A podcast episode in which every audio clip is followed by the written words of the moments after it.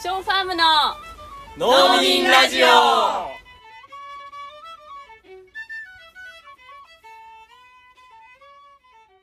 皆さんこんにちは。ショーファームの農民ラジオ始まりました。わあ。ティムさんありがとうございます。ありがとうございます。今週も、えー先週から引き続きウーファーのウーファーだって説明しましたあっけボランティアですボランティア。でもウボランティアで。ーフで来てます。はい。ボランティアで今ショーファームに滞在しているティムさんをゲストにお迎えしています。ありがとうございます。ありがとうございます。で前回は LGBTQ コミュニティにあの所属しているティムさん。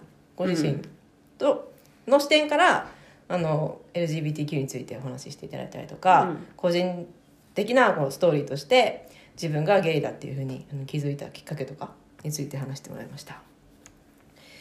がでオーストラリアに長く暮らしているんですよね。はい。うん。でやっぱ日本との16年16年くらいかな。16年ぐらい、うん。日本との違いが気になるっていうことで、うん。まあ、特にこの LGBTQ 周りのうん。うん。こととか、セクシュアリティについてどれぐらいオープンなのかとか、うそのん辺が日本とどう違うのかみたいなところがどうしても気になるよねっていうことで今回はその辺について深掘りしていこうかなとうん。思っています。で日本に来たのは今回初めてですか？いやもう何回も実は来ていてあそうなんですね。多分これで10回目。あすごい。10回目になります。そうなんですね、はい。そうかそうか。どうですか？日本とオーストラリアのあの違いって感じますか？このセクシュアリティとかに関して感じますね、まあもちろん日本でもクイアのコミュニティコミュニティは存在しますし、ううん。あの普通にゲイの友達とかもいっぱいいますし、うん。でもそうではない人からのそういうなんて言うんだろうコミュニケーションからしては、うん。やっぱりあのちゃんとジェンダーだったりセクシュアリティについて勉強されてないなっていう印象がすごいありました。そうなんですね。うん。うん。勉強してないなっていうとどういう言葉からこうか感じるんですか？うん。もうすごい一番最初思ったのが、うん。よく「あティムさんどんな女性がタイプですか?」とかすごい聞かれるんですね、うん。うん。うん。特に初めて会う人に。そううんうん。うん。うん。彼女いますか?」みたいなうん。感じはすごい、なんか入り口としてそういうこと聞きやすい気がするけどね。そうですね、うん。まあそれはまあ悪気もないし、うん。ただなんかどういう会話にしようかなって多分向こうが思ってて、うん。それがね、うん。日本のカルチャーにしては一番言いやすいのかなって、多分向こう思ってるんですけど自分にしてはちょっとあれこういう質問聞かれるのなんか久々だなって、あーなるほどうんなんか10年以上、少なくとも10年は遅れてる。ねオーストラリアないんだね逆にね。うん。オーストラリアだったらどんな？オーストラリアだったら、なんかそもそも気にしない、なんか、うん。あだ誰かになんか デートとかしてますかとか、うん。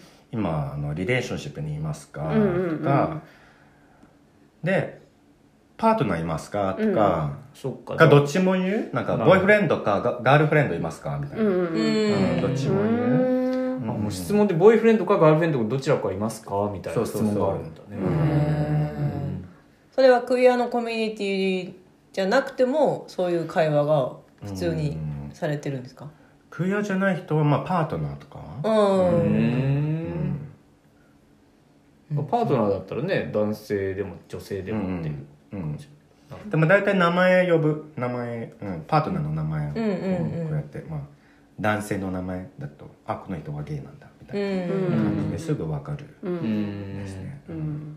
あとなんか英語を使うからっていうところもあると思うんですけど、うんうんうん。あの今日お昼にこう教えてもらってああ確かにそうかもと思ってたらなんかうん。会話の中でどうしてもその代名詞うん。を「he」とか「うん。he」とか「あ she」とかって言うからなんか別にこうカミングアウトしようとしてるわけじゃなくても自然な自然にこう「he is」みたいな。うん。うんうん「she is」っていうところからあこの人はゲイなんだ。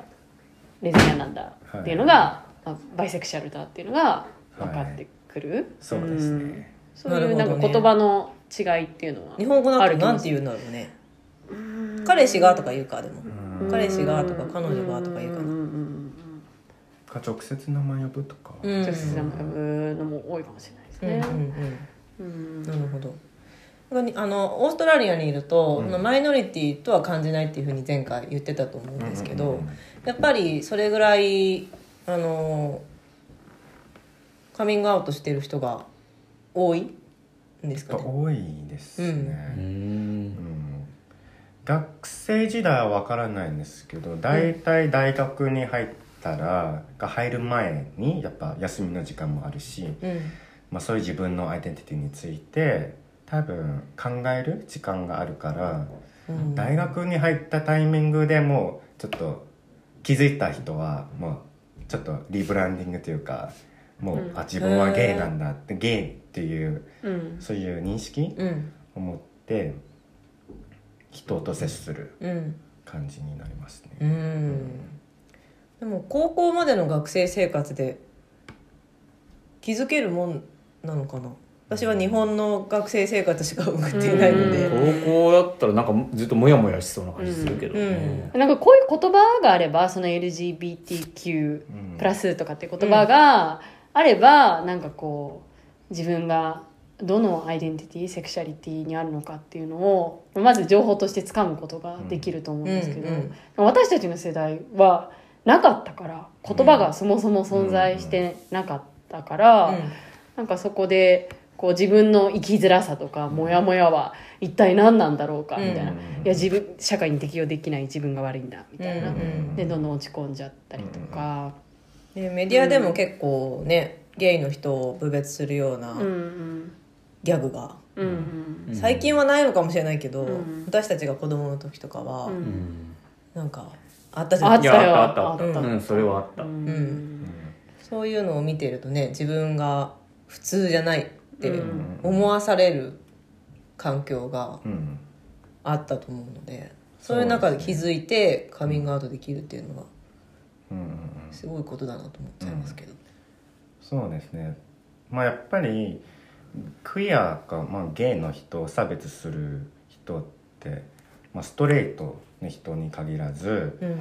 まあ、自分が例えばゲイだとしてもゲイのことを嫌いって思う人もたくさんいるしあいるんだ。うん。そういうやっぱこういう環境で生活していくとそういうなんていうんだろうね価値観を植え付けられて、それでホモフォビア日本語で言うと、ホモフォビア？ホモフォビア。まあ、えー、と同性愛。に者に対して。こう嫌悪するような。うん。あ嫌だってね。嫌だってう。いう、ん。同性愛者なんか、うん。もうなんか存在すべきじゃないぐらいの。そうそうそう、うん。それを内面化されて、うん。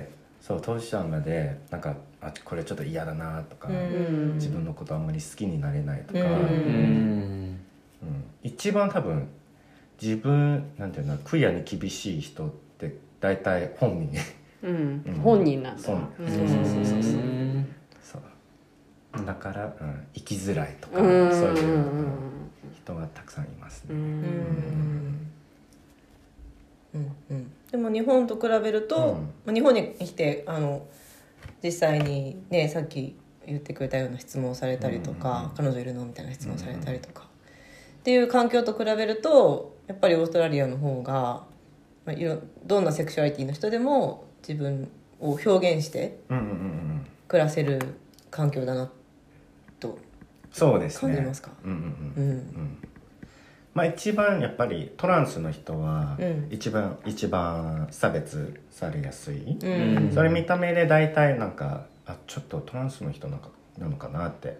それで分かるから、ん。トランスの人が一番大変なんですけど、うんうん。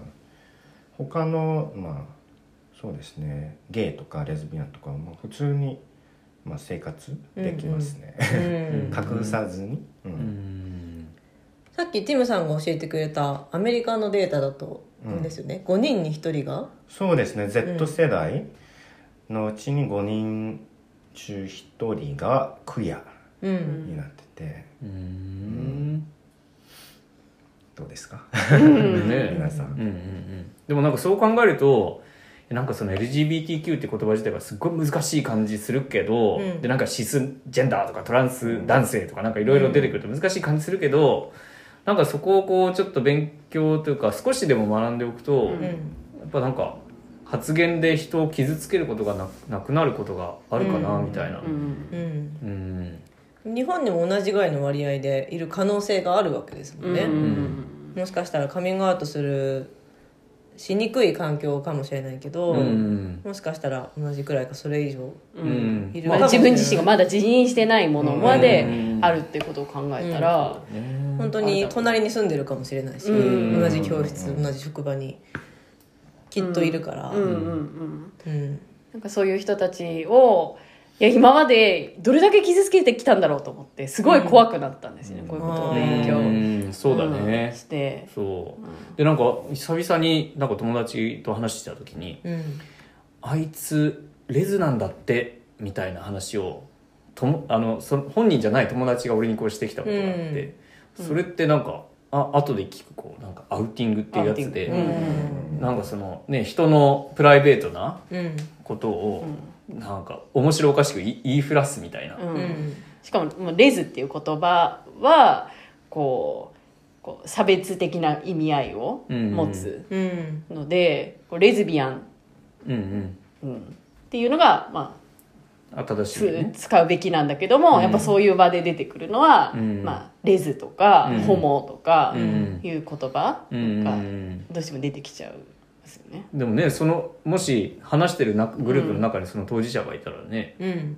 ものすごいこう傷ついちゃうしあやっぱりこうね言うべきではない。他に言いふらされちゃうかもしれないみたいな、うん。心が安全じゃないっていうかね、うん。うんうんそうなるのかなって、うん。うんうんあとなんか一つすごい大事な視点があると思っててでこれは本当に日本のこう LGBTQ って言葉がいろんなところで聞かれるようになっても、うん。それでもまだ取りこぼされてる視点だなって思うのがう、ん。うん、そのクイアの視点っていうことで言うとその政治性の一番大事なところは、いやそう言ってるお前にもクイアな部分があるんだぞっていうところ。うん。そのベクトルがこう自分自身にも向かってくるっていうところが一番大事なところだと思ってて、うん。今のこう日本で言われてる LGBTQ に対するこう言葉とか理解っていうのはかわいそうな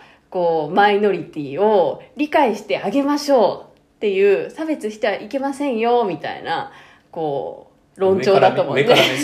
自分たちのそのストレートと言われてる人たちの位置は1ミリもずれてなくてそこにまあちょっと入れてあげましょうっていうのがこう私たちが見る LGBTQ に対するこう話が多いかなと思うんですけど、本当はもっとラディカルで、うん。いやいや今あんたがストレートだと思っているお前だってクイアなとこがあんだみたいな。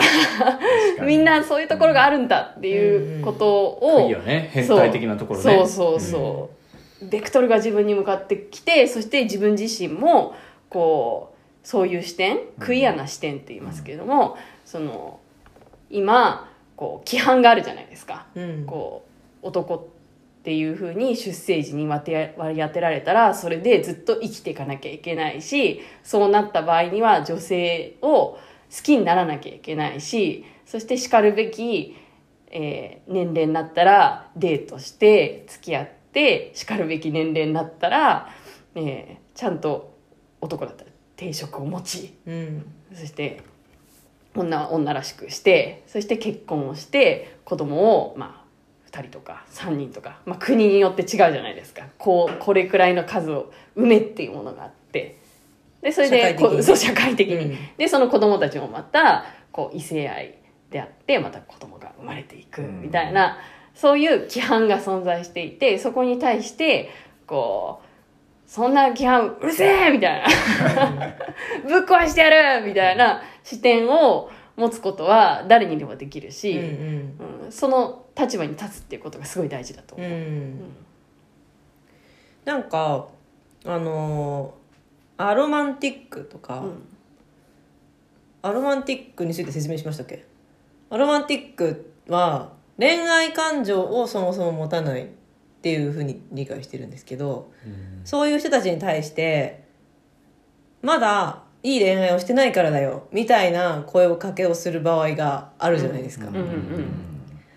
それはその人のセクシュアリティの真っ向からの否定だと思うんですけど、なんかその辛さみたいなものを自分に置き換えてちょっとあのハッとしたことがあって、例えば私は子供がいないんですけど、うん。よく「なんで子供いないの?」とか「ん。なんで子供いないの?」とは言わないけど「子供欲しくないの?」とか、うんうんって聞かれることがよくあるんですよ、うんうんでそういう時に「いや子供可愛いよ」みたいな、うん。なんか迷ってるんだったら産んだ方がいいんじゃない？みたいなうんうんこと言われるんですけど、いやそれはまあ私のチョイスだし、っうんて思うんですよそういう時、うん子供を産まないってそういそううそうそう選択ねう。ん、でそれも恋愛をするとか恋愛関係を持つっていうことに対して、他人からとやかく言われているうん。であろうエイロマンティックの人たちはこういうふうに感じてるのかなってうん思ってうんすごく共感したんですよね、うん。なるほど。だからなんかその人たちいろんなセクシュアセクシュアリティがある人たちのあの経験とかを全部自分がすることはできないけどそれぞれがそれぞれの生き方あり方で尊重されるべきだっていうところは、みんな共通して持てるんじゃないかなって思いました。うんなんか環境問題とかでもそうですし、うん。フェミニズムもそうですし全部なんて言うんだろう。みんなうん。生きやすくなるような環境を作るためにうん。みんなそういう運動をしてたりしていて、だから、うん変わんないなと、うん。うんこういうジェンダーとか、うん。うん。見てる方向は青立ちだよねっていうことですよね。うん。うん。うんジムさん結構そういう活動もね参加されてますもんね。政治的な活動っていうかね。そうですね。うん。なんかシドニーではもう普通の普通の、うん。なんて言うんだろう。アクティビストとか運動家とか何でもないけど、日本に来たら急にそういうなんて言うんだろうね。自分が意見を持っているから、この人はいやなんか活動してる人だみたいそうそうな。アクティビストだ怖えみたいなのよくなんかインスタとか、うん。ストーリーで上げていてでも周りにそういうしてる、まあ、日本ではうん。そうしてる友達とかあんまりいなくて、うん。それがもう来た時ちょっとびっくりして、うん。デモとか行っててもね、うん。若い人ほとんどいません、うん。あ日本のでもそうですね。オーストラリアは逆にじゃあ。いやわオーストラリアも若い人もまあ年上の人もうん。結構バラバラ、子供もいるし、ううん。うん、バラバラなんですけど、うんうんうんうん。基本言いたいことをまあでやっうん。ぱ言ううんのが普通なんね。それが当たり前なんだ。当。たりう前ですね。ん。政治的な発信をすることは、ね。まあ、SNS とかもそうだし、デモもそうだしそういう話をすることはもう日常のあまりに普通のことってそうですね、うん。やっぱ自分が例えばこういう世界で生活したいと思ったらそれをまあ変えられるのがやっぱうん。自分での行動、うん。うん。うん。するなんていうの行動するしかないなって、うん。うん。うん。とそう思っててうん。みんな頑張ってます。なるほど。なるほど。うん。うんなんか私このあのこれ聞いてる方でもう初めてこういう LGBTQ の話をこうまじまじと聞いたみたいな。い方もいと思うよ。いるんじゃないかなと思ってて、で、まあ、もちろん私も最初知る前はこう全然わからなかったし、うん、あとまあし初めて聞くっていう方の気持ちに立った時にこれどういうふうに聞かれるのかなっていうふうにちょっと考えながら話聞いてたんですけど、うん。なんかこう例えば、えー、なんかカタカナ多いじゃないですか。多い。う んアルファベットも多いし、うん。でそれに対してやっぱちょっと怖いって思う人も多いかなっていうふうにあ思って難しい。うん。まず言葉に慣れていくっていうこともすごい大事だしあとはまあカタカナが多いっていうことはこうなんかこれってまた西洋の規範の押し付けなんじゃないかみたいな風にちょっとこう反発心を感じる方もいるんじゃないかなっていう風にこう思ったんですね。でもしそういう風に思ってる方がいたらちょっといあのお伝えしたいなと思ってることがあってっていうのもこうそもそもこの私たちが当たり前だと思ってるこう性別は男っていうものと女っていうものの2つしかなくてで男と女は恋愛関係にあなってそして、え1対1の夫婦になって子供を産むだっていう規範ってそもそもそれそれこそがこう西西洋の文化の押し付けだったっていうこと？そういう事実を知ってもらいたいなと思ってて、うん。それがこう明治以降やっぱりこう日本がこう西洋の西洋列強に追いつけみたいなことで、まあ、そういった、えーシステムを性に関するシステムを入れてきてそれをガチッとはめたっていう経緯があるのでもっと日本にはいろんなこうセクシャリティの形があったりとかこうジェンダーがあったりとか。でそれは日本だけじゃなくて世界にもいろんなこうものがあったのを西洋がカチッと決めてきた。うんでこれにはまあ資本主義的な話ももちろん入ってくるんだけど、まあ、これちょっとおいおい、だからこれをなんかあのまたカタカナが多くてなんか怖いとか西洋の押し付けなんじゃないかっ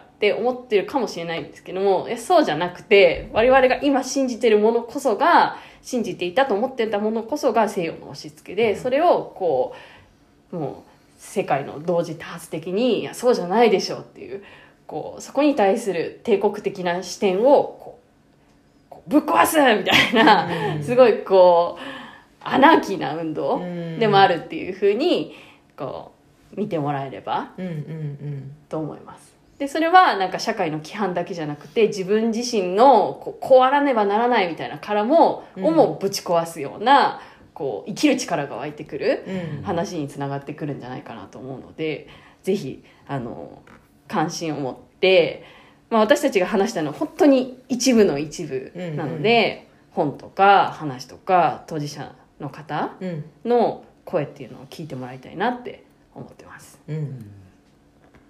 翔くんはこういうなんか話うん。を聞いて、なんか最初の戸惑いとかうん。ありました、いややっぱね僕も昔はね本当に差別主義者でしたよ。差別主義者っていうかもう、うん、そのなんだろう。ゲイとかレズビアンとかそういうものは存在しないみたいな。あ,、まあ、ありえないみたいな、うん。いうことをもう大学の、うん、何年生かぐらいまでそんな感じだったんですけどでそれをなんかシェアハウスの中でこう発言したら「お前そんなこと言ってんじゃねえよ」みたいなことを言う僕よりちょっと上の先輩がいてでその人は当事者でも何でもないんだけどあまあそのカミングアウトしてないか分かんないけどでも多分そうじゃなくてでなんかそういうこと言う言って傷つく人がいるんだよみたいなことをすごくこう強く言われて、はあ、反省しますみたいうん。な感じでした。すごいね。うん、でも本当にやっぱりそういうね実際にそういう人たちが存在してるから、うん。うん。ティムさんはもうこう目の前にこういてねでカミングアウトをするっていうのを本当になんか、まあ、すごいなと思うし、うん。それがリアルな世界だなって思う。うん。うん。ちょっと話変わっちゃうかもなんですけど、うん。私環境 NGO で働いているんですけど環境 NGO ってクイアの人すっごい多いんですよ、うん。働いてる人が。うーん。で今働いている団体もあの男性のほとんどがゲイ。うん。でで私が所属している団体以外でも結構あのいろんなセクシュアリティの人がいるというのをよく話聞くんですけど、なんかもうコミュニティによってはもはや数的な意味ではマイノリティではない。っていうのを最近すごく感じていて、うん。でマイノリティ化されてしまってるけど、うん。普通にいるみたいな、うん。それはなんかあの LGBTQ 当事者ではない人が普通にいるのと全く同じように普通にいるなってういうのをん実感として最近感じてます、うんうんいやなんかこういう言葉をちゃんと知るからこそうん。現れてくる、知らない人にそんな怖くて言えないじゃないですか、うん。うんちゃんとこの理解をしてない人に。まあ、確かにうちもね、そういう発信を始めて、うん。安心してティムさんがこう来てくれるようになった。うん。そうですね、うん。やっぱフェミニズムって書いてあるから、あじゃあ絶対、まあ、自分にとってフェミニズムと、うん。まあ、うんクイエネスとかうん。もちろん連帯してるというか、うん。うん。そういう部分もあってここは、いい農園だって。ありがとうありがとうございますまあ農法とか、のま、全く関係ない。の方はもうあって さておき。さておき。さておき。うん。でもまあせめて自分にとっては言いられる言いやすいうん。場所うん。だなって思っうん。て、それがなんかショーファームとしてもね軸に掲げてよかったよねそれ。いやーよかった。うん。うん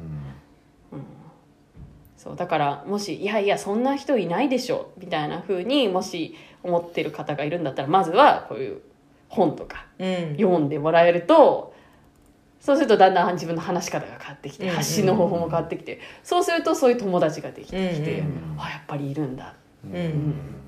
そしてもしかしたら自分自身も変わっていくかもしれない、ん。自分自身の可能性も開かれていくかもしれないっていう。そうですね。うん このフェミニズムシリーズを始めるにあたってやっぱりこのクイアとか LGBTQ については話したいって最初から言ってたんですよね、うんうんでもうん自分たちがその当事者コミュニティにあの属していないっていう言い方はよくないけど、あのまあがっつりコミットしてるわけじゃないよね、うん。っていう立場であの私たち3人だけで話すのはどうなんだみたいなね。そうだよね。こうなんじゃないかなあなんじゃないかなって想像して話すとかそうそうそう本の知識についてそう話すとか。そうそうだからティムさんが来てくれて一緒にこうやって話せて本当によかったよね。ううん。ん。まあ、個人の経験なんですけど、とても大事ですよね、うんうんうん。どうでしたか？今回今回も。農民ラジオ。まさか自分が出るとは思わな結構ねティムさんもう農園来る前からこの飲みラジオのたもう第1ンで。回からもう聞いてていつかは出たいなって。夢が叶った？って言ったらショックだ。じゃあ今週どうですか？いつか出たいと思ってもらえるようなねえあいいじゃないですか。番組だったんですね。そういうみんなのラジオにしたいね。なんかもうちょっと勉強してから出たいなと思ったんですけどね、でもそういう省吾さんももうちょっと勉強してから話したいみたいなことだらけで、うん。うん。そうですね。今回もあなんかまとまってなかったなとかもっとなんか常に言うべき言葉があったなとかっていろいろ反省してるんですけど。はい。いやでもよかったんじゃないですよかすごいよかったです、うんうんティムさんありがとうございました。ありがとうございました。じゃあ今日はここまでにしますかね。はい。はい。はい、それではショーファームの農民ラジオでした